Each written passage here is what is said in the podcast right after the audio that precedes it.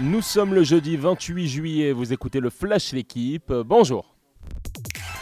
Ce rêve bleu, un monde qui s'écroule pour les Françaises éliminées en demi-finale de l'Euro. Une défaite 2-1 face aux Allemandes, experts de la compétition, 8 fois déjà championnes.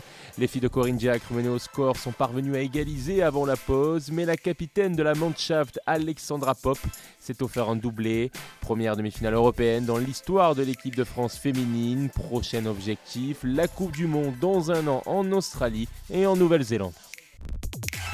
C'est inconcevable d'imaginer la ville de Bordeaux sans les Girondins. Le président Gérard Lopez, heureux après le feu vert donné du côté de la Fédération française de football pour le maintien de son club en Ligue 2. Bordeaux, rétrogradé un temps en 3 division, n'a jamais été en aussi bon état depuis 7 ou 8 ans selon son dirigeant. Un contrôle financier régulier préconisé aujourd'hui par la FFF. Le dossier bordelais attendu la semaine prochaine sur le bureau de la DNCG pour un énième audit. Bayonne et la recherche de l'excellence. Le quotidien se penche ce jeudi sur la reconstruction de l'aviron, promu en top 14, qui espère trouver une constance dans l'élite après deux montées et une descente en trois saisons.